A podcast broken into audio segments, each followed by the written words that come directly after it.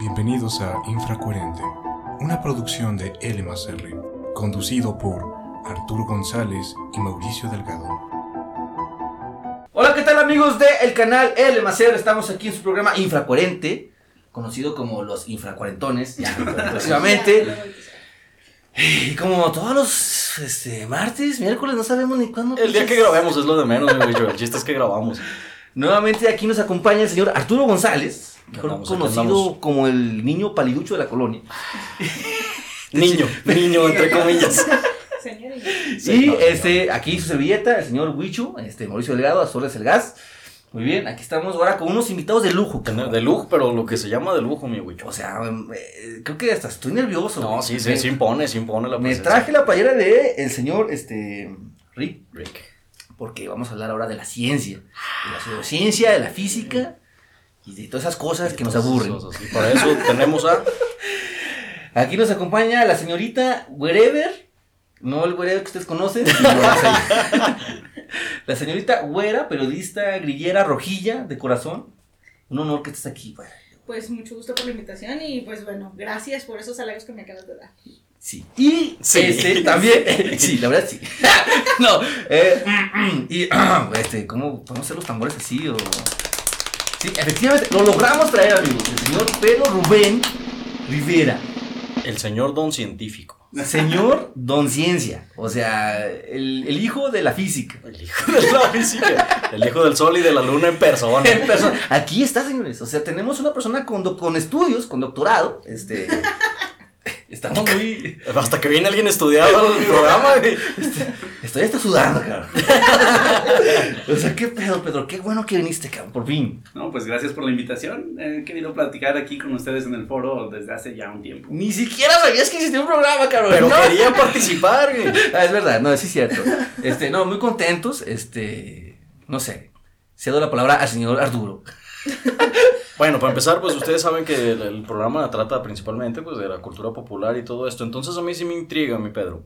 Este, algo que a ti te llame la atención dentro de la cultura popular y que además sea de tu agrado, este, por el lado profesional, o sea, por el lado científico, porque pues creo que muchos de nosotros muchas veces vemos eh, o consumimos productos que tienen que ver con ciencia o que nosotros nos imaginamos que es ciencia, pero no somos científicos. Y tú sí eres científico. Dinos algo así como que qué te llama la atención de eso, películas, este, juegos, cómics, lo que tú digas. Mira, algo que yo consumo mucho son películas. Las películas me gustan muchísimo, este, las veo, si son científicas, pues desde el punto de vista científico, Claro, claro. pero sin olvidar que todas tienen un componente fantasioso que siempre nos ayuda a, pues, a liberarnos un poco de la realidad en la que estamos, ¿no? O sea, siempre Sí. podemos analizar desde el punto de vista fantasioso y desde el punto de vista científico una película.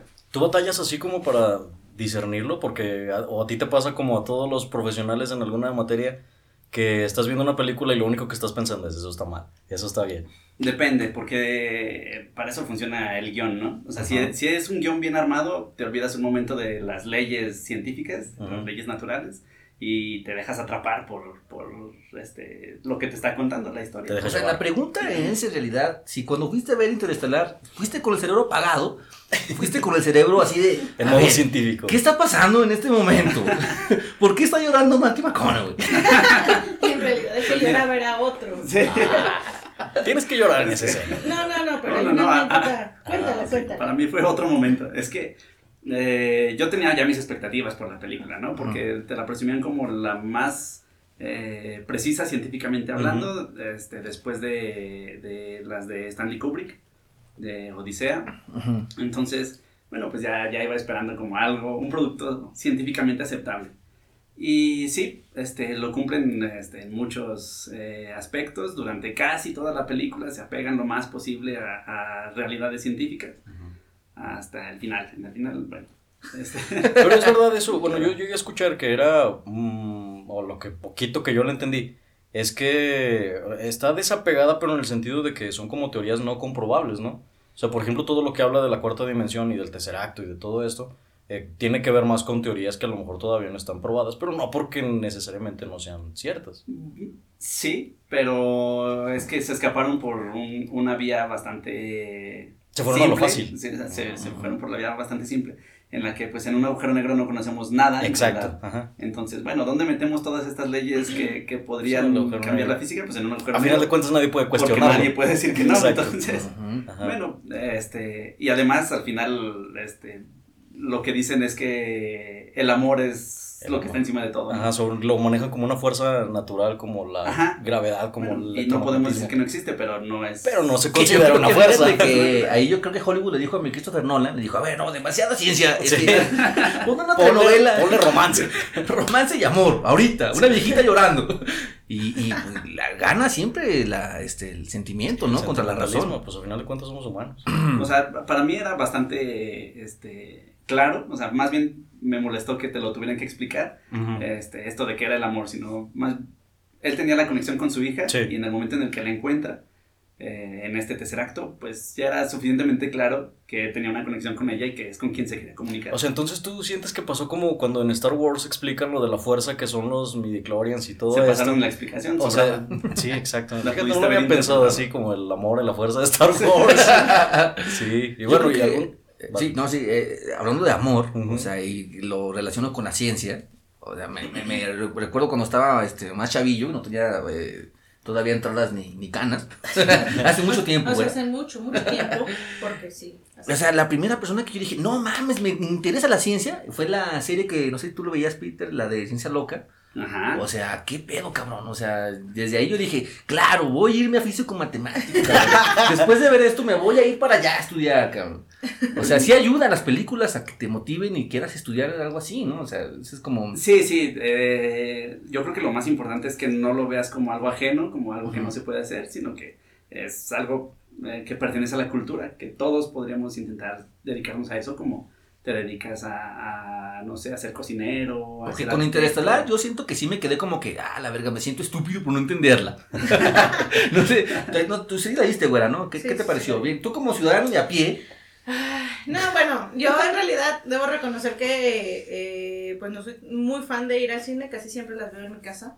Pero esa vez Pedro estaba, vamos a ver Interestelar, vamos a ver Interestelar. Y a mí algo que me llamó mucho la atención es de que estábamos ya viendo la película y de repente volteo con Pedro y le hago así. y está llorando. ¡Ah! ¡Un físico llorando! Físico llorando. Lo que callamos los físicos. ¿Y qué? Un momento, ¿tienes sentimientos? Pero va mi explicación. Entonces, no, bueno, eh, ya estábamos así y de repente volteo y le digo, así, pues bajito, obviamente, Pedro, ¿estás llorando? Y dice, No. en este momento. No, no, no. Así, Y luego me digamos así que no me cállate, así, así, te lo cico, te lo cico.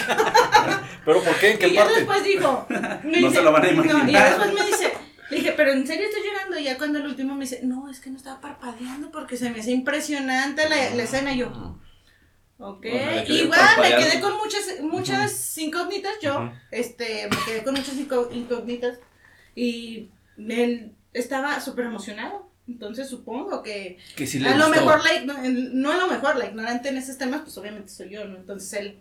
Es que ese es mi problema con ese tipo de películas, que a la gente pareciera que, ah, no le vas a entender, amigo, este, no estudiaste, no, Pero no ¿por qué sabes. es un problema? O sea, ¿O qué? bueno, O yo sea, creo que es cuestión de, de enfoques, o sea, porque imagínate si, si tienes la experiencia y la, y la capacidad de entenderlo todo. Es como dicen que Christopher Nolan eh, recompensa la, la, no la intelectualidad, dice otra palabra, pero no me acuerdo, o sea, que pongas atención. Nada más. Yo Es creo que- que más es no le quisiste Es poner que nos pasó atención. como en. Matrix, por ejemplo, que dije, no sé qué chingos está pasando, pero quiero drogarme. Pero qué chingón. O sea, Quiero píldoras. ahora, Pedro, ¿tú lloraste en alguna parte de Matrix? O sea, No, no, no. no. No quede. Bueno, esa no. Primero les voy a contar la escena para que no quede. Recuerden, recuerdan que despegan de la Tierra y primero se acoplan con la estación espacial. O sea, que tiene una escena en la que todos están muy tensos porque es difícil acoplarse, ¿no? A, a la estación. Pero después está la parte en la que explota la nave y quieren acoplarse de nuevo, pero ya están todos girando Sí. sin control. Es muy intenso. Entonces, Sí. yo sí, dejé de parpadear, dejé de respirar un rato, porque para mí, o sea, entendiendo que estas leyes de conservación del momento y de, y de cómo te acoplas y de calcular la velocidad, O sea, fue aún Todo. más dramático. todo, todo en ese instante este, era importante. O sea, No manches. qué nivel de precisión tenía que tener él y de exacto. concentración para poderse acoplar. Entonces, yo Entonces estaba... en realidad no era un llanto de sentimientos, No, sino no, no. porque... Es que eh, volvemos a tener ahí, a, a confirmar la teoría de que los físicos no tienen sentimientos. Nada más lloró por la escena, porque no parpadeó, cabrón. No, no, pero es que pues, Sí. Pedro tiene un gran corazón, yo lo sé. Eso, eso te iba a decir, o sea, que yo me quedo con la idea de que entonces eh, el conocimiento fundamenta aún más sus sentimientos. Está muy Ay, chido. muy romántico, Salvo. ¿eh? Hola, Hollywood. Los Márcanos. sentimientos fundamentan más. ¿Qué? ¿Cómo quedamos? Los conocimientos fundamentan más sus Qué chido. sentimientos. Y en Matrix no, no, no hubo una escena que tú dijeras, no mames, cabrón. O sea, en esta escena realmente eh, es- está pasando algo que leí por ahí en el libro de Física 1. o, o- o no sé, no hubo un momento, por ejemplo, con esto de las balas y que se. Eh, de romper la gravedad, o no, no sé. Es más, nomás, para concluir, dinos una película que te haya llegado así como a nivel emocional y que tú digas, esa es de las científicas que me llegan emocionalmente, aparte de Interestelar. No sé, algo que me gusta, una recomendación así libre para, para todos, a mí es La habitación de Fermat. Es una película como, sí, te interesa un poco, es matemática, o sea, el tema es matemático Ujú. completamente, que es diferente a las películas de ficción. Ujú. Entonces, Te llega por ese lado. sí, sí, bien. sobre todo porque no hay películas de este tipo. Tienes razón, casi no hay. Casi no hay.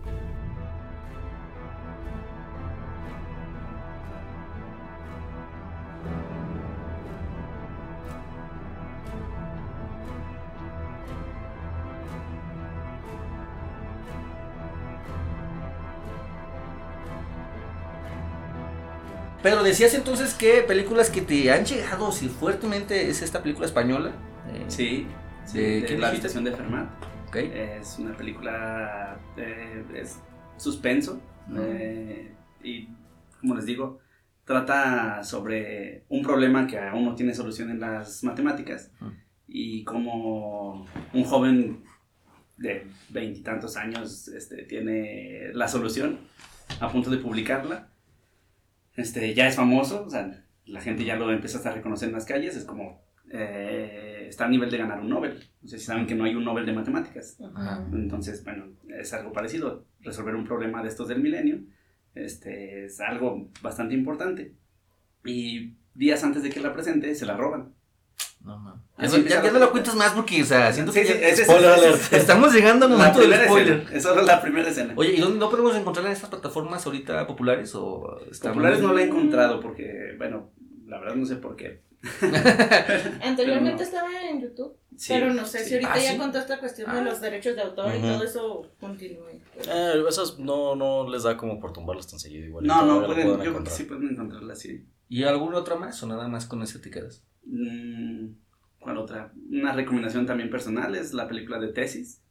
Este, ¿Esa de quién es? De Alejandro Amenábar. Ok. eh, director español ya bastante reconocido también, ¿no? Eh, y bueno, es una película en la que una chica este, empieza a hacer un tema de tesis acerca del cine y, y el cine que encuentra, del que quiere tratar, es el gore, sea, cine violento. y- Desde ahí ya me sonó a... Dios mío, la película esta de Nicolas Cage, ¿cómo se llama? 8 milímetros. Ajá. También era un, tocaban el tema del cine gore, no me acuerdo, creo que... Pero, o sea, violen- violencia, violencia. Bueno, Te remontaste a la sangre. Sí, es que mencionó gore y fue así como que, oh, Sí. por Dios.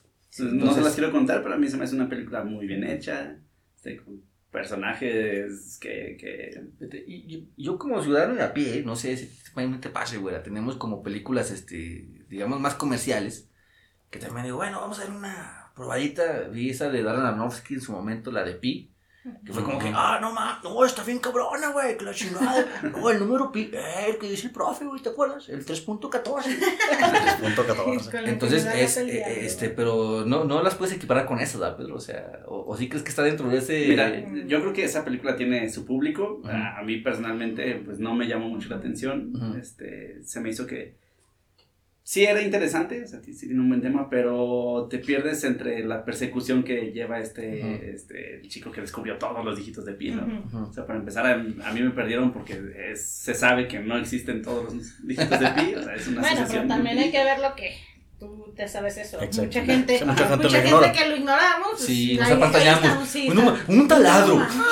Pero ya entramos Sí, sí, entonces claro. en, en otro tema de sobre lo que la gente cree que es ciencia. O sea, no nada más lo que realmente los científicos como tal, ¿verdad? Consideran como ciencia, sino lo que la gente interpreta. Dígase, por ejemplo, una pseudociencia. Ahorita que comentabas este de, de este chavo que, o era mujer, no me creo que me seguiste, este, el, del premio Nobel, me acordé de Stephen Hawking.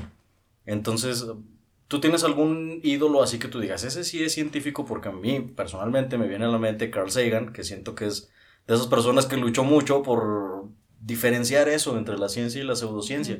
Sí. ¿Tú consideras, eh, no sé, se puede hacer para empezar? Pues, em, mira, Carl eh, fue una persona que trabajó como científico y como divulgador. Ujú. O sea, él, él- Sí, hay sí, pocas sí. personas que pudieron hacer eso. Incluso, Ujú. pues, ganó un Pulitzer por este, es Ujú. uno de sus libros. Eh, porque, bueno, él sabía cómo comunicarse con la gente. Exacto. Y, y luchó mucho por eh, fomentar el pensamiento crítico. Más que científico, solamente el crítico.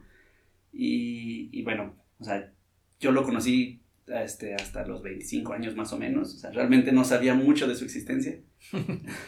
Sí, es que está bien porque, o sea, Pedro sí sabe como de todo el cotorreo este, científico, que, que su- el trabajo que de investigación que ha hecho Carl Sagan.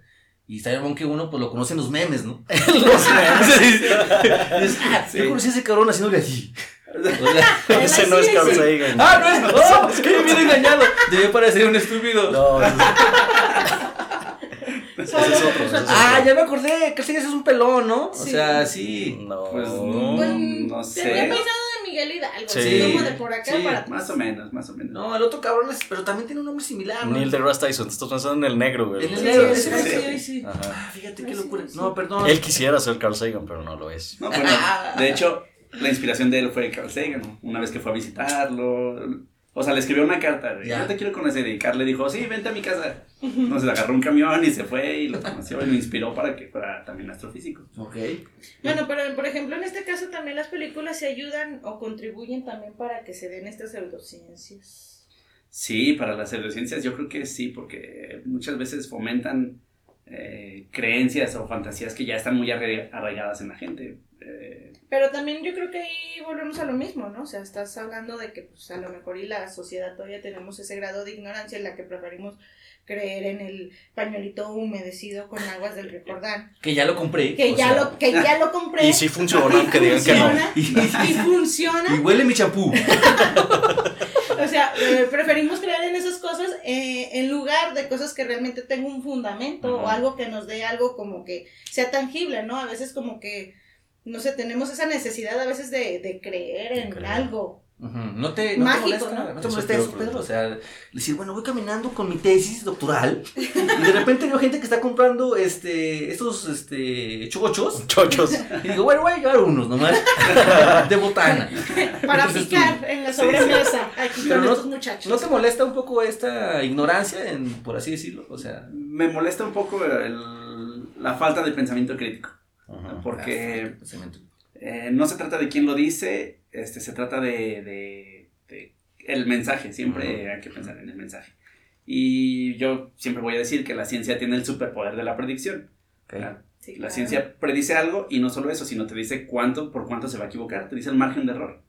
Ujú. Entonces, si no te puede decir eso, ya no estás seguro de que es algo científico. Entonces, si alguien te da una medicina, te dice cuánto debes tomar y los efectos secundarios que puedes tener. Ujú.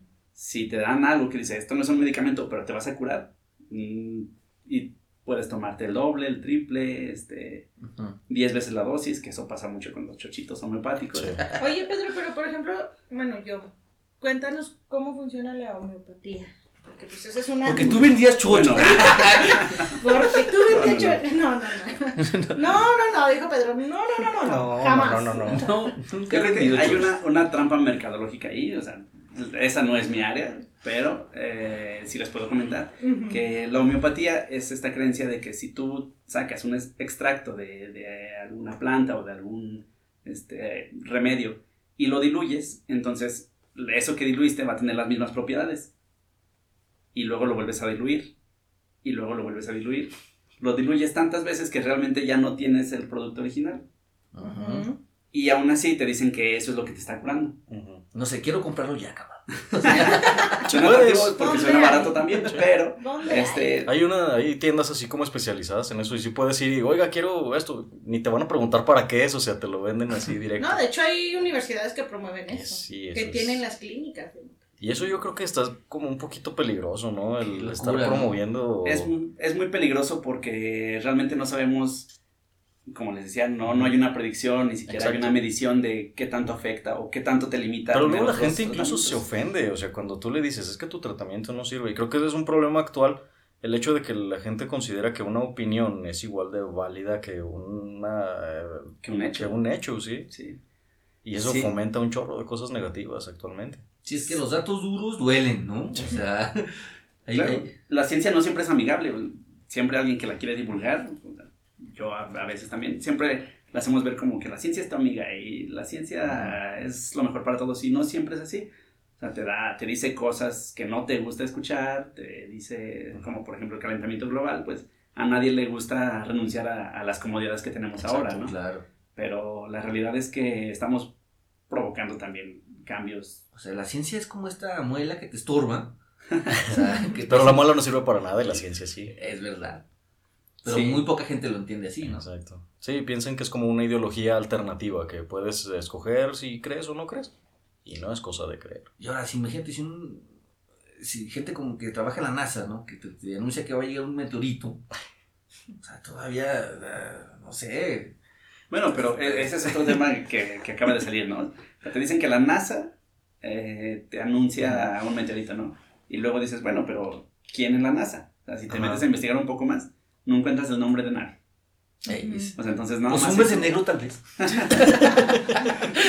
Se hace un poco esto como el chisme de boca a boca. Realmente la NASA tiene una lista de meteoritos que están cerca de la Tierra, Ajá. o sea, así les llaman, objetos cercanos a la Tierra, y te dice cuándo son este, lo- las fechas en las que va a pasar próximo, y próximo significa la distancia del Sol. Sí. O sea, no, no es aquí dando la vuelta, ni es en la atmósfera, o sea, es este, millones de kilómetros alejado. Pero están catalogados ahí para darle seguimiento por este, generaciones. Ajá. Por Entonces, registro solo. Alguien se mete a internet, ve que hay un meteorito que va a pasar en una fecha Ajá. cercana, dice, ah, la NASA dice que, que nos va a caer un meteorito cerca. Y prepárense, amigos. Y compren muchos chochos en este momento. para curarse del meteorito. a su astrólogo favorito. Oye, también. No, no, no. El tema de la astrología, o sea.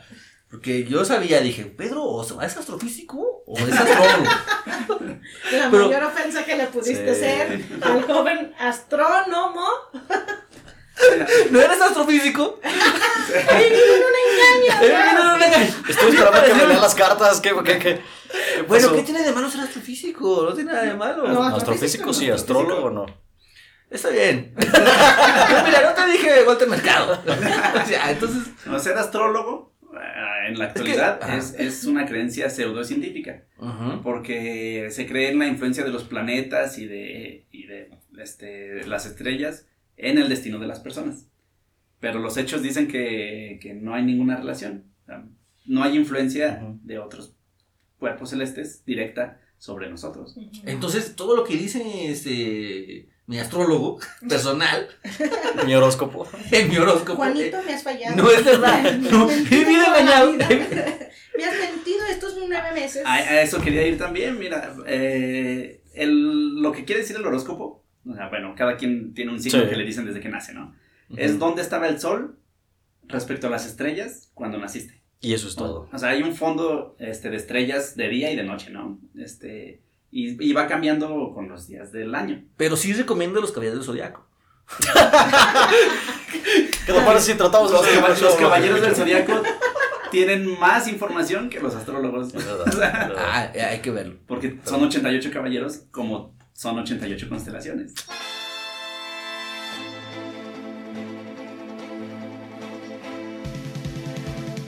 Peter, Eh, eh, horóscopos, eh, ¿cuál es tu signo? O sea, es una pregunta que siempre quise hacerle Sí. a un as, as, As- as- as- ¿Astro qué?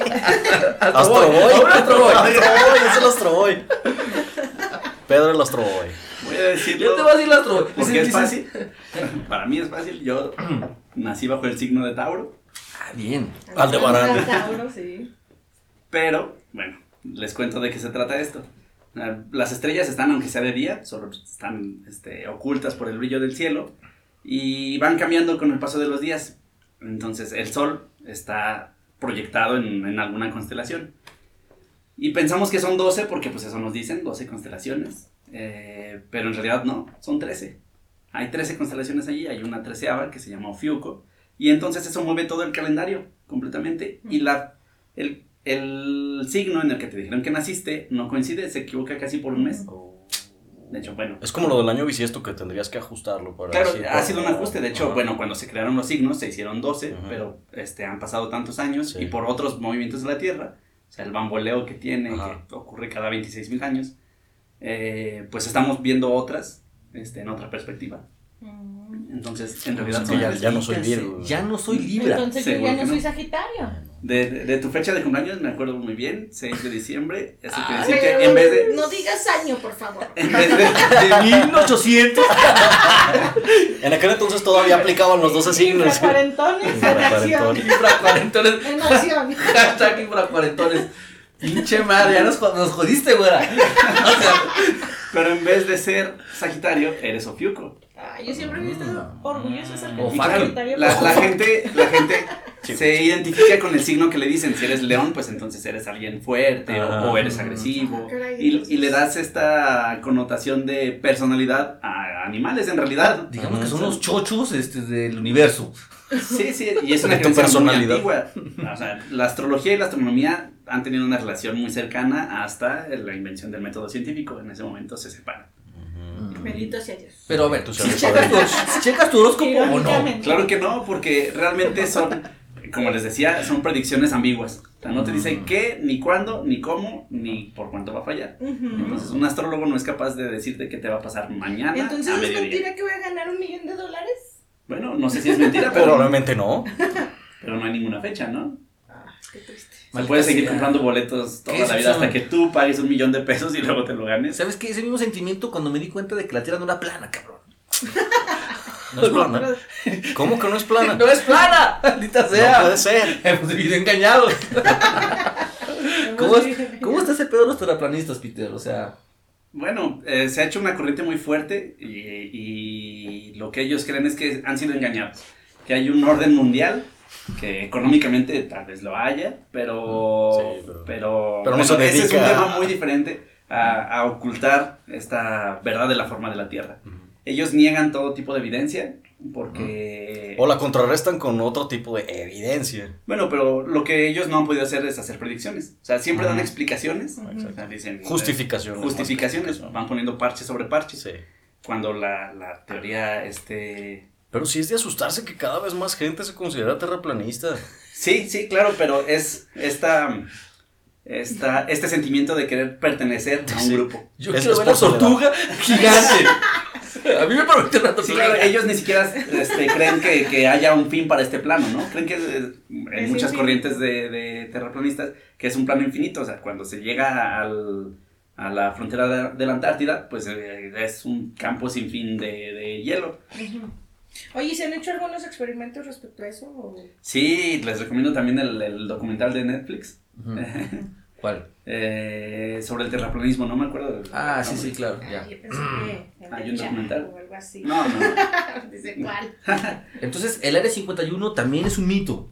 Bueno, el área 51 es un área militar. La gente dice que ocultan secretos porque no te dejan entrar. Pero si vas a la, la zona militar de aquí, tampoco te dejan entrar.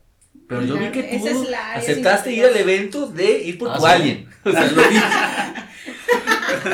lo vi en Facebook. Quiero que me explique cómo es de que la Tierra no es plana, el alien en persona. A ver, Que el alien me diga. Oye, hablando de militares, también nos mencionabas un ejemplo de esta vez en la que los militares adquirieron equipo científico. ¿Y qué piensas tú al respecto? Sí, claro, bueno, les cuento, ¿no? Ah, existe este aparato que se llama GT200 que fue este, comercializado desde Inglaterra, me parece. Bueno, se vendió en algunas partes de Europa. Y entonces a alguien del gobierno mexicano se le hizo buena idea comprarlo. Consiste en, en una carcasa de plástico que tiene una antena de radio, una, Ajá. antena de alambre. Una, una grabadora así. Interrumpirte. O sea, ¿se compró primero en Europa? Allá lo, lo compraron países europeos. O sea, Sí, que esto sí. no nada más es un... Ah, bueno, ah, lo bueno que no fue pendejada de nosotros, no primero nada lo hicieron de aquí de No, no, no, México, no. o sea, también de otros. Sí, también Mira lo que trajo del otro lado. Claro. Es, El primo es- francés me dijo que sí jalaba. Es europeo. Es europeo. Claro, y seguramente así fue como lo empezaron a vender. Con esto detecté el cáncer de mi abuelita. Sí, Si lo compraron los europeos, pues porque nosotros no. Debe ¿no? servir. Sí, claro. Y entonces, bueno, lo que tenía era este un hueco, no tenía baterías, no, o sea, ni siquiera tenía eso, en el que metías tarjetas, tarjetas con un dibujo, tenía un dibujo de una plantita de marihuana o tenía un dibujito de, de un indocumentado. Santo Entonces, O sea, esto es real, amigos. sí, sí. Bueno, Pueden buscarlo la como- anécdota es real, el aparato no, Sí, el aparato no funciona, buscar. no funciona. No, no, no. Existen también videos del ejército este, enseñando cómo se usa. Y ahí se van a dar cuenta de... de, de- Pero fue un gasto así, yo, yo recuerdo que la nota decía que era un gasto que, o sea, aun si el aparato funcionara, no era costeable. Y era un chingo de dinero. Bueno, según recuerdo, costaba como 200 mil pesos por, por unidad. Una- ¿Y un cuándo se pedazo de plástico. Eh, yo creo que no tengo el dato, pero me, más o menos. Pero eran millones y millones de pesos. que gastaban Sí, Pero. ¿cómo hace esta gente? Yo creo que la gente que los vende son físicos, cabrón. Sí, ¿Saben? no, no. Pues, ¿cómo les discutes? Pues total no sabes. Ha sido una de las pocas veces que la comunidad científica y de físicos se ha unido para ir al Congreso a decir que se corte este gasto. Porque, bueno, los militares, se usa de una forma este, también muy, muy rudimentaria. Tú caminas y si la antena se mueve significa que detectó algo. Pero pues se va a mover siempre que Sí, tú te la estés moviendo, ¿no? La antena Si está, está suelta, o sea. está suelta completamente. Oye, ¿y esto cómo entienden, no? Que funcionan todas estas cosas por la creencia de la gente. Sí, entonces, este, no importaba que no le encontraras en una casa la droga a, una persona, pues como el aparato decía, hay mucha gente encarcelada. No eso. manches. Eso está bien cabrón. juicios. El apodo que le dieron a esa cosa es la Ouija del Diablo. Pues era de pura suerte. Sí, sí. Te pueden meter a bote por O sea, suerte. imagínate, cabrón. Así. Y en esos tenemos puesto nuestra seguridad. Exacto. La mamá. Este, tráeme, tráeme, tráeme la chancla. Este, no está. Y si te traigo la ouija del diablo, ¿Qué te hago? ¿qué te hago? Te tengo aquí la ouija del diablo. Aquí clarito dice que andas marihuano, mira. ¿Qué pasó? Sí, sí, sí, encontraba, encontraba piratería también. O sea, como si pudieras saberlo de, de- de- con una Lo antena. detectaron. Sí, Yo creo que empoderaba a la gente así de que tengo una ouija del diablo, güey. Es Le que poder a volvemos los a lo ignorantes. mismo, ¿no? Exacto, se volvemos a lo mismo. ¿Cómo es que nos dejamos ir por la ignorancia a creer cosas que nos Claro. dicen sin, sin buscar ni siquiera el fundamento? Exacto. Sin usar el pensamiento crítico, como dice. ¿Y tú cómo podrías enterarte de que el aparato no funciona si cuesta 200 mil pesos? ¿Quién va a poder comprar un aparato? Hasta que lo abres y ves que no trae nada. Una mosca. No trae circuitos, no trae chip. No, podemos no. salir de la pobreza. creerlo, no cabrón. lo hemos hecho, muchachos. Ah, Es increíble, grave, está ¿no? grave. Y por eso mismo, hablando de la ignorancia, a mí me gustaría, mi Wicho, que el próximo bloque habláramos de la gente que no es ignorante, la gente que sí estudia. La gente que Más sí- que nada de los estudios aquí de grupito. Del buen Pedripedia, cabrón. Pe- Pero el Astro Boy. El Astroboy Astroboy. Pedripedia. Licenciado Astroboy Pedripedia, doctorado. Bueno, pues eso lo tratamos en el siguiente bloque. Wikipedro también. Wikipedro. Ese está más chido el Wikipedia. Me gusta. We now return to Carl Sagan's Cosmos, edited for Rednecks. I'm Carl Sagan. Just how old is our planet? Scientists believe it's four bi- Hundreds and hundreds of years old. Scientists have determined that the universe was created by a God. Big Bang. If you look at the bones of a Jesus. Tyrannosaurus rex, it's clear by the use of carbon dating that Mountain Dew is the best soda ever made. ¿Sí decía, señor Arturo? Sí, sí, yo decía. Yo decía que yo fui a la escuela, pero nomás fui a hacerme güey. Y hay Como gente, como todos. No, pero no como todos. Precisamente ese es mi punto. Que a mí Pedro no fue a hacerse güey. O sea, Pedro quería demostrarle a todos que los chochos no son reales. ¿Por qué el chocho no me cura mi gripe? ¿Qué pasó ahí? A ver, ¿qué tengo que estudiar? Física, amigo. Bueno, Astrología, dice el bicho. No, cuéntanos de, de, de, de- de tu carrera profesional y institucional, mi Pedro. Oh, bah. Como hablábamos hace rato de, de la inspiración en la cultura pop, a mí la, la vocación científica me nació muy pequeño, pero con las tortugas ninja. Con las tortugas Con ninja, las tortugas wow. ninja. Wow, ¿cuál era tu tortuga niña preferida, Donatello? Donatello. Claro que sí, Team Donatello. no, ¡Uh! Todos somos Donatello. No, Es que Donatello era el más ñoño, ¿no? O sea, Sí. Donatello era, Sí, era el el, científico. ñoño. Ajá. el, el que resolvía los problemas no con la fuerza, sino con su mente. Eso estaba muy chido, Sí, cabrón. Porque si recuerdan, bueno, la, la gente de nuestra Javier de las tortugas. usaban su, su combi. Sí, sí, su combi sí, su que combi. podía volar, su combi, este. Sí, era un su- Zeppelin también. Sí, y aparte yo creo que Abril 2000 quería con Donatello, cabrón. Siempre ha querido con Donatello. ¿Tú crees? Yo creo que sí. O sea, entonces aquí todo se resume a que quería con Abril O'Neill. No, Abril quería con él, ¿no? Ah, No confundamos las cosas. Entonces, claro, no, no era el estereotipo de científico que solamente estaba metido en sus Mm. estudios, ¿no? Porque él tenía su trabajo de científico y además tenía las peleas como, como las demás tortugas, ¿no? No, no era menos que... O sea, era inteligente, capaz y. Y tragón porque comían pizza. Bueno, Claro. Bueno. sí, claro. De... Hubo Sí, es un una gusto tortuga especial por ninja. la- ¿Qué pizza? ¿Tú eres pro hawaiana? O sea. o también es una aberración de la- No, no. del universo. Es una pseudociencia. La pizza hawaiana es una pseudociencia. es una buena pregunta. No, yo creo que cada quien puede comer la pizza como quiera. Bueno, bueno, pero no. Si te identificas con la pizza. Está bien, Donatello. la Seguimos pizza- con Donatello. Sí, sí. Entonces eras niño, viste a Donatello y dijiste, es listo. Sí, yo dije, yo quiero ser científico. Entonces, las preguntas que me hacían en mi casa, ¿y cómo lo vas a lograr? ¿Y cómo lo vas a hacer? Ah, bueno, pues entonces empezaba a reflexionar un poco más en eso, ¿no? La esencia del padre Baby Bomber con un millennial, cabrón. O sea, a ver, mijo, sí, usted puede. Pero ¿cómo le vas a ¿Cómo vas a hacer? Sí, sí, porque no. Aquí te dejo esta calculadora. Eso supongo que también es la, la influencia familiar, ¿no? No es Sí. solamente sí. O sea, sí, vas a lograr lo que quieras, ¿no? Que eso es lo que estamos haciendo los padres millennials. Ajá, sí, no, no, no es solamente lograr tus sueños porque los quieres, ¿no? Ajá. No, ¿cómo lo vas a hacer? Entonces, gusta, trázate me gusta eso. Y, y bueno, pues eh, dije, pues primero hay que conocer a otros científicos, ¿no? Empezaba a leer, empezaba a leer sobre ellos, este, me acuerdo que también me gustó una serie de científicos eh, que se llamaba Érase una vez los inventores. No sé si vieron esta serie española que se llamaba Érase una vez. Creo que sí, Este, sí. Dibujitos que Sí, sí, sí. sí, había sí. de historia. No, sí, había que viajaban en el tiempo y así. Ajá. Ah, Bueno, una, una de las temporadas era sobre los inventores. Ah. Los caballeros galácticos no te inspiraron. Me gustaban, pero no me inspiraron.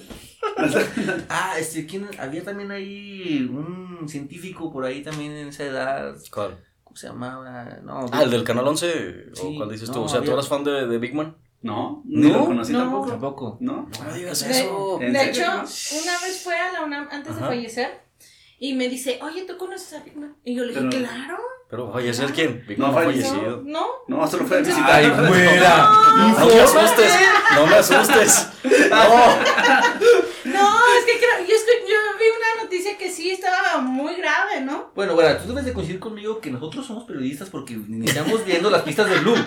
O sea, Una- Tenías como 20 años cuando sabías las pistas de No, no. vio y se inspiró. teníamos como 12, güey. Sí. Ahora entiendo. Sí, no, ¿Sí? pero. En fin. Bueno, está bien. El chiste de que fue Sí. me dijo y yo le dije, claro, sí, claro. Yo le lo ubico". pregunté si Y luego me dice, y sí, claro. Y me dice, yo no sé quién era y todos en la UNAM estaban vueltos locos. Y yo, Sí, ¿cómo que no sabes quién era? Qué Che raro. vato mamón. o sea, Pero, ¿qué pedo? Un digo, poquito me faltó para yo decirlo así. de niño pero- no conocí ni a Carl Sagan ni, ni a Big Man. Ni No, yo, no, ni, no, ni yo todavía sé quién es. Carl Sagan. No te preocupes. Yo lo acabo de conocer hace ratito. El ahí sí, ahí sí En la edición vas a ver. Oye, entonces. Bueno, pero este, nos estás diciendo, estabas en la UNAM. Sí, eh, mis estudios de posgrado los hice en la UNAM, maestría y doctorado en, en astrofísica. Interesante, o sea, te digo que ahora sí traemos gente de calidad. ¿no? Es que está cabrón. O sea, es, es- realmente es Wikipedro. Pedro, ¿o ¿cómo era el otro? Eh, Pedripedia. Voten Wikipedia. Wikipedia o Pedripedia. Hashtag. Y ahora que ya concluiste, ¿qué te sigue inspirando? ¿Qué te gusta? Bueno, ya cuando me empezó a gustar la ciencia, el, el- el propio conocimiento y encontrar nuevas cosas en, eh, bueno, en la naturaleza es Ajá. lo que me motiva para seguir en esto. Y, y, pues ese es el trabajo de cualquier científico. O sea, en realidad en México hay, hay muy buenos astrofísicos. Ah, Bueno, ahorita pues me, me dicen apodos en buena onda de, Astro Boy. de que, Astro Boy, por ejemplo. que hasta pueden subir el ego de algunas personas, pero en realidad en México hay astrofísicos tan buenos, tan admirables, tan y tan capaces que realmente no le piden nada a, a astrofísicos en otras partes del mundo. Aquí tal vez el problema que tenemos en México es que no lo reconocemos, ¿no? Como que no se le da el lugar que, que realmente merece. O sea, hay que ver simplemente que, sin entrar mucho en política, ¿verdad? El presupuesto que tiene la ciencia en México, pues es nulo en comparación con otros países que, que sí le dan la importancia que tiene y eso pues es injusto. Pero también depende mucho de que el... ¿Quién va a reclamar si la gente en general no sabe para qué sirve la ciencia? Ah. Es que yo creo que ese ha sido el aprendizaje del programa, la ignorancia de la sociedad, que tenemos como sociedad, ¿no? No tenemos Está- como, no tenemos ese conocimiento de para qué sirve la Yo ciencia. no Nos da entiendo hueva. Sí, va, va, va. El problema sí va de los dos lados, ¿no? Porque este, las personas, bueno, los científicos en general, eh, pues tienen que hacer ciencia, ¿no? No, no pueden dedicarse a, a contarle a la gente qué están haciendo Ujú. y eh, en qué los beneficia a corto o a largo plazo, porque la ciencia no, no es inmediata. Exacto. sí. Oye, pero como científico millennial, o sea, se supone que la gente... eh, a ver, miren lo que estoy haciendo, amigos, denme like. Tengo este momento de con el universo y quiero que sepan que estoy yo aquí este, haciendo y contribuyendo a... O sea, ¿a ti te gustaría ser O así sea, como también divu- sí, sí. divulgación? Mira, yo he hecho divulgación desde que salí de la carrera ya hace unos años. ¿En qué, qué forma? Me gusta la divulgación este, en charlas. Yo hago bastantes Ah, charlas de divulgación. O sea, les lava el cerebro, cabrón. Sí. Muy bien. Les vende chochos. Les vende chuchos, les vende chuchos con sus palabras. Los intento convencer y explicar pues de qué se trata, ¿no? Pero no estás como en este cotorreo millennial, pues, como lo digo, de que, a ver, a ver, yo estoy, yo soy astrofísico, yo hago esto y esto, esto, porque pareciera que todos los profesionistas millennials quieren presumir a huevo que yo soy emprendedor y yo traigo este, Pues mira, traigo esto. em, eh, sí es una tendencia generacional. Eh, en muchos casos sí se ve así como eh, mostrarte a ti mismo. Y en otros casos, bueno, pues es una forma de vida también. O sea, tú aprovechas las redes para promocionar lo que haces o lo que hacen otros, otras personas. Hay gente que, incluso compañeros míos, porque como les digo, sí, sí es algo de la generación, Ujú. que se han dedicado un poco más a la divulgación a través de las redes. Y es algo que es eh, pues bastante productivo. O sea, la, la gente empieza a seguirlos más, conoce más del trabajo que hacen, conoce más nombres de científicos mexicanos. Porque Ujú. conocemos este, a los científicos que vienen en los libros, ¿no? Exacto. Newton a todos les suena, pero un astrónomo mexicano no se nos viene a la mente. Yo creo Yo que un sí. astrólogo se llama Pedro. Astrólogo, Sí. no, astrólogo. Estoy, ju- estoy jugando, amigos. No vayan a creer que es verdad. No, no, pero los- claro, una- un astrónomo que, que haya tenido trayectoria aquí en México, pues es difícil que a la gente se le venga a la mente. Pero existen Luis Felipe Rodríguez, Jorge Cantó, que ya tienen una carrera muy larga y que siguen vivos, siguen activos, siguen este, Luis Zapata, Luis Zapata. más joven, este, Saludos. Gente. Saludos. Luis Zapata, Jorge Cantó. ah, mi asesor Ari, ¿cómo estás? Ah, Ari Rodríguez. Claro. Aquí está, También. lo trajimos por fin. No quería, nos quería cobrar. No, no, no Sigue pensando que lo vamos a pagar. Esta entrevista, esta entrevista es de 15 mil pesos, mi Y, eh, bueno, este, hay equipos muy grandes con colaboraciones con observatorios de todo el mundo. Y, y como les comento, pues, o sea, los científicos es, tienen que hacer un trabajo muy absorbente. Necesitas siempre estar como bastante involucrado en lo que estás haciendo porque no solo es lo que haces tú, sino tus colaboradores. Tienes que estar al ritmo que van ellos y están en todas partes. Entonces no le puedes dedicar tanto tiempo a divulgar tu trabajo. Entonces, por eso es que no vemos muchos científicos publicando en redes lo que están haciendo. Ok. ¿Y qué consejo le podrías dar a los jóvenes o a la gente que está como metiéndose a este mundo, pues, de, de esta ciencia de la física, ¿no?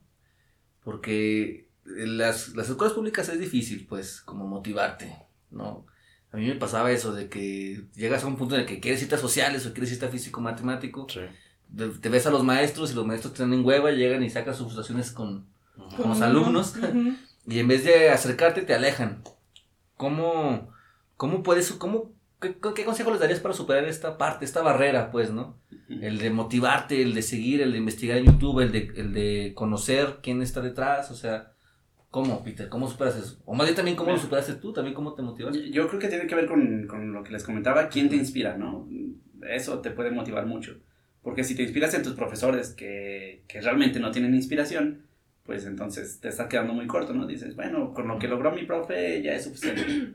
O mi profe de física ni siquiera sabe física o se ve como medio loco.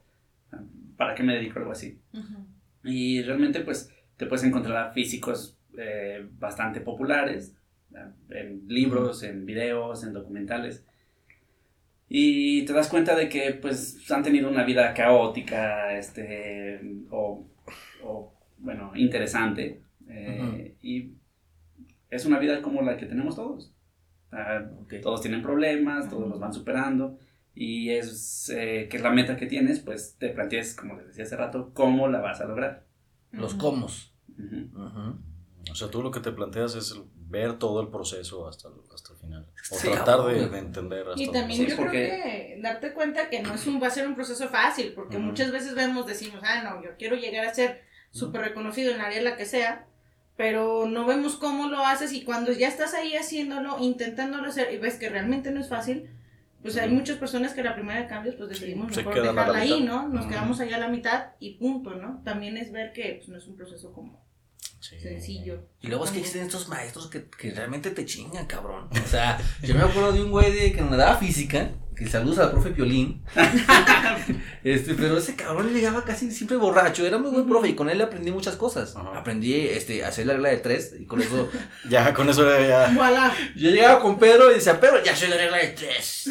Ahora sí, qué pedo, cabrón.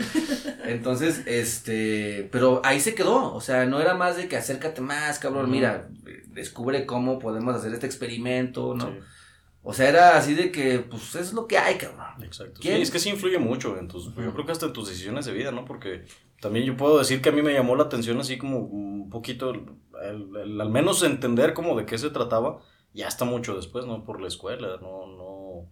Ah, sí, este te iba a preguntar, por ejemplo, ¿tú sentiste alguna vez como esa falta de motivación que tú dijeras, no, eso no me llama la atención y que después haya vuelto o siempre fue así constante? No, bueno, la motivación por ser científico siempre la tuve, pero la escuela sí juega muchas veces un papel en contra. Hubo un momento en el que yo quería dejar la escuela porque dije, esto no me va a llegar, llevar a ningún ¿Ah, sí? lado. Sí, sí, porque pues las clases no sentía que, que fueran en dirección como a ser científico o como a enseñarte a pensar.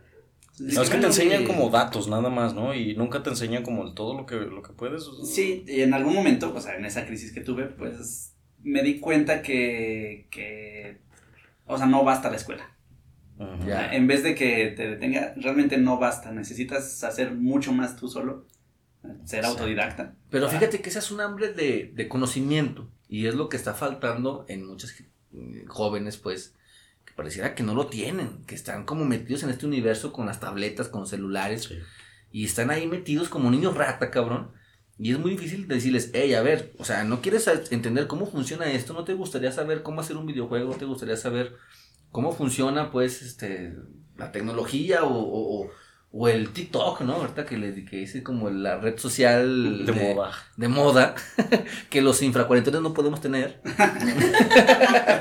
No Pero- sé ni siquiera qué es el Pero TikTok, yo, bueno. pero yo conozco así a varios, varios este, amigos que son este, maestros que se desesperan, Pedro. O sea, están desesperados porque es que dicen, es que no encuentro la forma de motivarlos. O sea, están en un cotorreo de que es un ego total aquí. O sea, de que no, no, no, no tienen interés de nada. Es que yo creo que más que nada, bueno, Ujú. en, en mi punto de vista es, yo creo que más que nada ni siquiera es que no tengan la, el interés, es que está, ya estamos en una sociedad tan acostumbradas a la inmediatez y a tener todo el tronar de los dedos, ya de, ah, no sé cómo se llama tal serie, búscala, ¿no? Ya ves que todas la- las cuestiones, que ya el hecho de buscarla les produce flojera, o nos produce flojera, ¿no? O sea, Claro, a Alan le, le dio flojera a los caballeros del zodiaco. A mí me dio flojera. No, ¿qué puedes? Entonces, ahorita, por ejemplo, volviendo a lo que- No. Por ejemplo, lo que de- volvía, decía el señor Alan, este... Señor Arturo. Ah, No, señor Arturo. O sea, El señor Arturo. Alan es un hombre que no debe ser Es el mismo, es el mismo. Es otro Arturo. Bueno, el señor Arturo es eso, ¿no? De que muchas veces salimos de la universidad y ni siquiera es la mínima parte de lo que vimos en la universidad cuando Ujú. sales a- y te enfrentas al trabajo. Entonces, en esta cuestión, bueno, pues a lo mejor y lo que menciona Pedro, que es como esa esta cuestión del autodidacta, que él siempre estuvo como buscar, eh, se sumergió, él no estuvo nada más dispuesto a que viniera un profesor y le dijera, mira, así se deriva y así se va a hacer y así es un, eh, no sé, o sea, sí se va a integrar o cuestiones así, ¿no? También es mucho de, de uno, pero, pero yo creo que sí, no cualquiera tiene esa intención o La ese amor o esa motivación por ser autodidacta. Exacto, sí. Para, para mí creo que así va, ¿no? También. Sí, pero bueno, yo creo que ustedes lo han vivido, ¿no? O sea, eh, cuando quieres platicar de un tema, eh, te sientes limitado porque sientes que no lo estudiaste bastante en la escuela. Mm. O sea, digamos, un tema científico, por ejemplo, ¿no? O sea, mm, no, no se me ocurre ninguno ahorita, pero... Pero hay muchos, muchos. Digo, pero no sé, supongo que les ha pasado. Me imagino que incluso hasta batallas para platicar con la gente de lo que realmente te apasiona porque pues cuánta gente lo comparte, ¿no? También. Sí, eh, y creo que es lo mismo que le pasa a los niños ahora. O sea, solo lo estamos viendo ahora del otro lado. Ujú. O sea, nuestros padres y generaciones anteriores seguro vieron algo parecido a nosotros. Y es que no tenemos la necesidad. O sea, viene Ujú. por esa parte. ¿Qué necesidad tienen ellos de aprender a hacer una cuenta si tienen una calculadora y una tablet? ¿Qué necesidad tienen de aprenderse los nombres de los este, héroes nacionales si los tienen en una computadora? Claro, ni en la palma de su mano, ¿no? Sí, Pues o sea, la y no van a tener esa necesidad. O sea, por eso, eh, bueno, hay teorías pedagógicas en las que eh, lo que enseñas ya ni siquiera son datos. Debes transformarlo, enseñarles a cómo razonar, cómo filtrar realmente la información que están La recibiendo. reforma educativa. De eso va.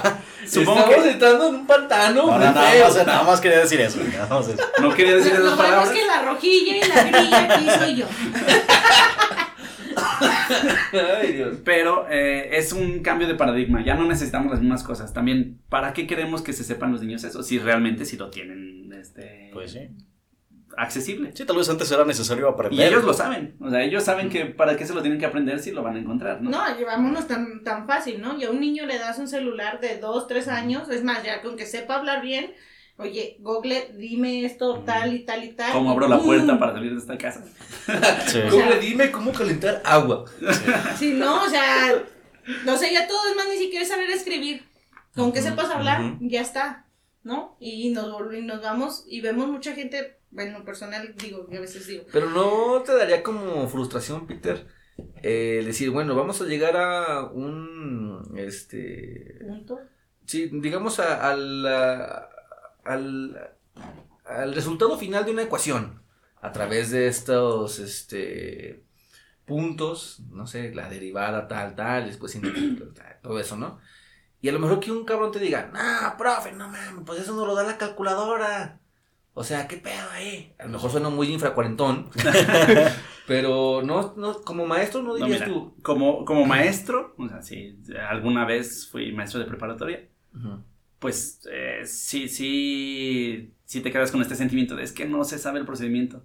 Pero realmente cuando estás atacando un problema, pues tienes que usar la calculadora porque no sabes, no tienes las herramientas suficientes para resolver una ecuación. El problema realmente es que el- los muchachos o, o las personas entiendan por qué hiciste esa ecuación. O sea, que esa ecuación tenga un significado. Los porqués. ¿Por qué? Sí, tal vez no necesitas como el, el saber exactamente cómo hacerlo, pero debes entender a lo mejor que alguien tuvo que hacerlo para que tú pudieras lograrlo de cualquier forma. Si una ecuación cuadrática que te permite resolver el interés que vas a pagar en tu banco es mucho más útil que, que hacer la, la cuenta. Yo nomás estoy a favor de la regla de tres. O sea, con que se sepa la regla de tres, tres. ya, ya le hicieron para todo, cabrón. Según yo. Y que Pero- sepan cuál es la derivada de X, ya con eso, cabrón. ¿Tú, tú, te has dado cuenta que la regla de tres te permite hacer muchas cosas que, que incluso personas no pueden hacer porque no la entienden. Hay mucha gente que no entiende realmente una regla de tres y, y eso hasta te da más herramientas que los demás. Pero eso yo es lo que también decía cuando les daba clases. Imagínate si, si supieras dominar una herramienta De otro nivel. O sea, ¿qué podrías hacer con eso? Ahora, ¿crees que de alguna forma, eh, no sé, eh, la música, por ejemplo, nos pueda inspirar? O, o, o sea, decir, a ver, por ejemplo, no sé, la gente que toca el prodigioso metal. El prodigioso. A ver, ¿qué música te gusta No para empezar? Sí, sí, bueno, tengo mi- mis gustos también. Yo creo que el arte en general pues es algo necesario, ¿no? Hay cosas estrictamente humanas que, que nos van complementando, entre ellas el arte y la ciencia. Sí, porque yo a lo que voy es que vi un meme, cabrón, Ajá. en donde decían, a ver, ¿cuántos reggaetoneros tienen título? ¿Y cuántos rockeros tienen aquí doctorado? Dígase, por ejemplo, el, el que era el guitarrista de, de Queen, Brian May. Brian May, Sí. que era precisamente, ah, pues creo que también era astrofísico, ¿no? Sí, él estaba terminando su ¿No era doctorado. astrólogo?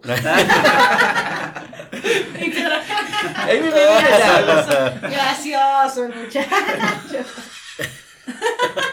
Ya, perdón. Ok, muy bien. Brian, Brian estaba este, haciendo su doctorado cuando empieza a, a triunfar la banda. Entonces lo deja por muchos años.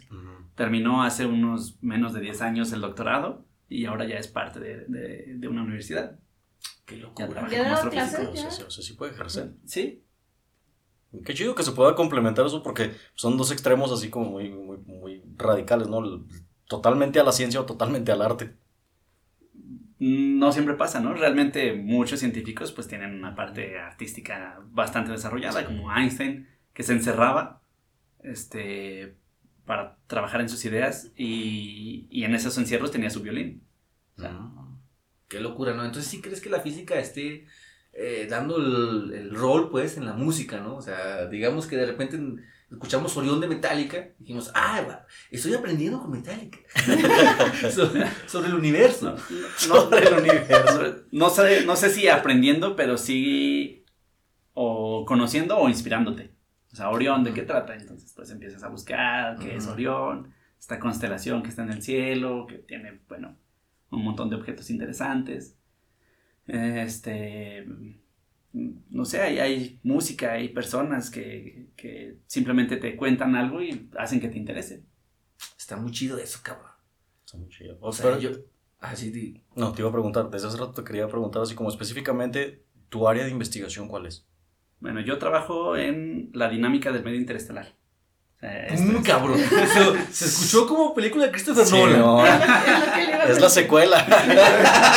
Yo creo que el día- la, la vez que no lloró, dijo, voy a hacer mi investigación Me gustó Interestelar, pero quiero que sea más dinámica.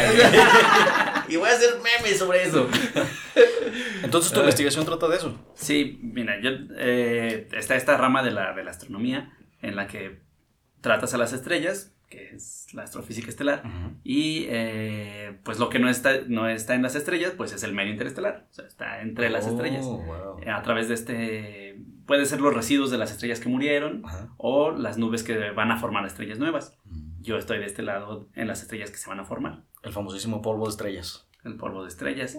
Y este polvo de estrellas, eh, bueno, eh, eso es conocimiento que, que uno ve en los, en los videos eh, de divulgación de astronomía, que las estrellas son las fábricas de los elementos químicos. O sea, tú lo que ves en la tabla periódica, pues fue hecho en, en una estrella o en varias. Pero la química, es decir, los, los compuestos, esos, ¿dónde se crearon? Entonces, los compuestos, hay agua que se detecta, hay etanol, o sea, alcohol ahí flotando en el universo Ajá. este, listo para ser aprovechado. Y ahí está, el universo. Amoníaco, bueno, más de 200 moléculas que se han detectado. ¿Cómo se formaron? Bueno, yo eh, estoy en esta parte también de la astroquímica, de cómo eh, pueden transformarse unas moléculas en otras en el medio interestelar. Oye, Pedro, yo tengo una pregunta. Dila, en este momento. Dila. tengo una pregunta, Chan. ¿Por qué no me llevas? ¿Para qué nos sirve la astronomía a un mundano de a pie? No, esa pregunta está muy difícil. Ni siquiera yo la puedo contestar. Es una pregunta muy complicada porque la ciencia no la hacemos por su utilidad inmediata.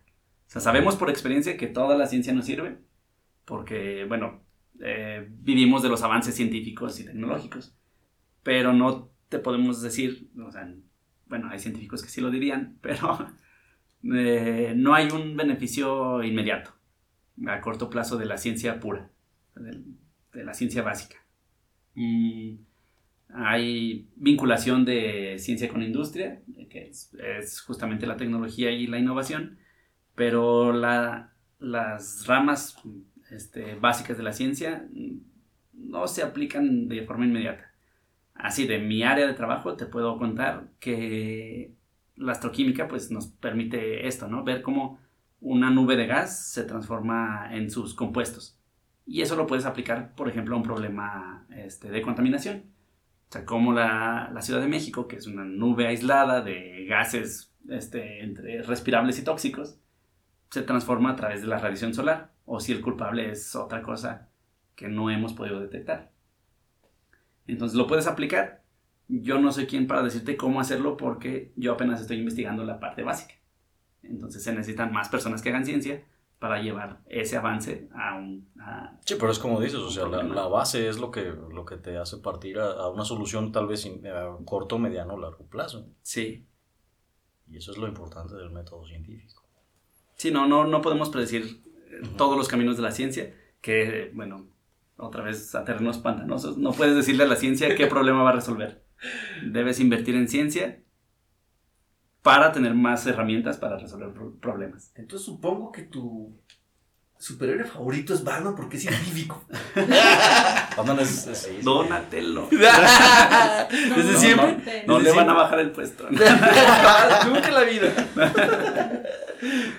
Qué chido, cabrón. Bueno, pues no sé, otra pregunta más, buena. O sea, No, pues creo que. ¿Algo que quieras agregar, mi Pedro, para cerrar?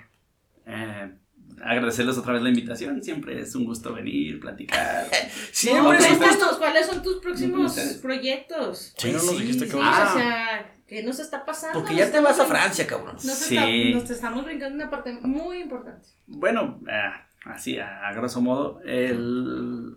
acabo de terminar el doctorado hace unas pocas semanas y fui aceptado para un postdoctorado, que es una plaza temporal de trabajo en Francia. Eh, es por dos años, lo que hacen ellos es observaciones del medio interestelar y han detectado moléculas. Mi trabajo, eh, que incluye pues modelar numéricamente, o sea, computacionalmente estas moléculas, pues trata de comparar mis predicciones con las observaciones que tienen ellos, como para ver qué es lo que hay detrás de estos objetos que, que se han detectado. ¿Qué hule, cabrón, eh? Y en la escuela pública, cabrón. Y... Estuvo la Benito Juárez. Estuvo la Flores Magón, eh. Magón, perdón, sí. Oye, pero no, me estoy muy orgulloso de ti, cabrón. Porque, vergas, o sea, no cualquiera, ¿eh? Años de conocernos. Años. Y este, obviamente sabemos que el ignorante, pues ya es uno. O sea, no puedo diferenciar entre astrónomo y, astrolo- y astrólogo. O sea, Pero afortunadamente existe gente que sí.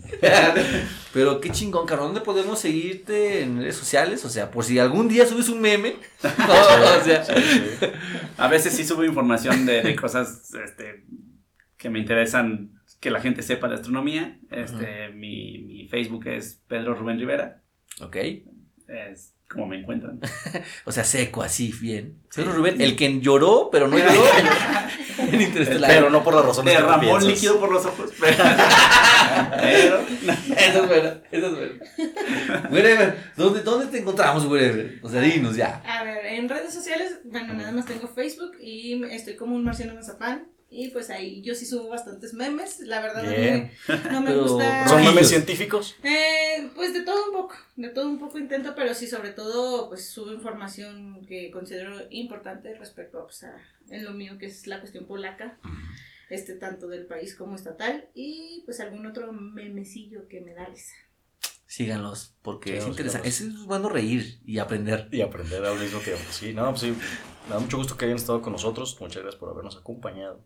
Me gusta tus redes sociales también, fantástico. Sí, arroba W-U-I-S-H-O-T-O-N-S. o sea, arroba Wishotunes, ahí está. bueno, la mía es eh, Arturo-GNRZ, ya me lo aprendí. Ahora sí. nadie, nos sigue.